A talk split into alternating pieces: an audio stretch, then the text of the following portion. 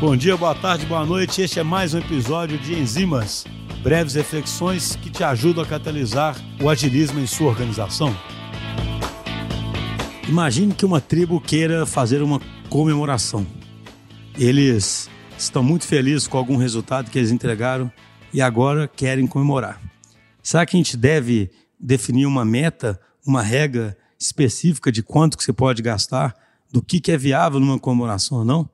Será que tem um risco da tribo comemorar de forma tão absurda que eles vão comemorar em Paris?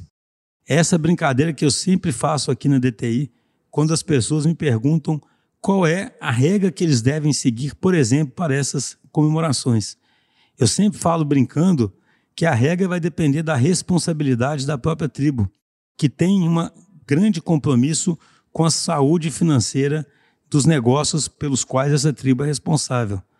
O simples fato da tribo enxergar de forma transparente a saúde do negócio que ela toca, aliado à confiança que a gente tem nas pessoas que estão tocando esse negócio, faz com que as decisões sejam tomadas com extrema responsabilidade.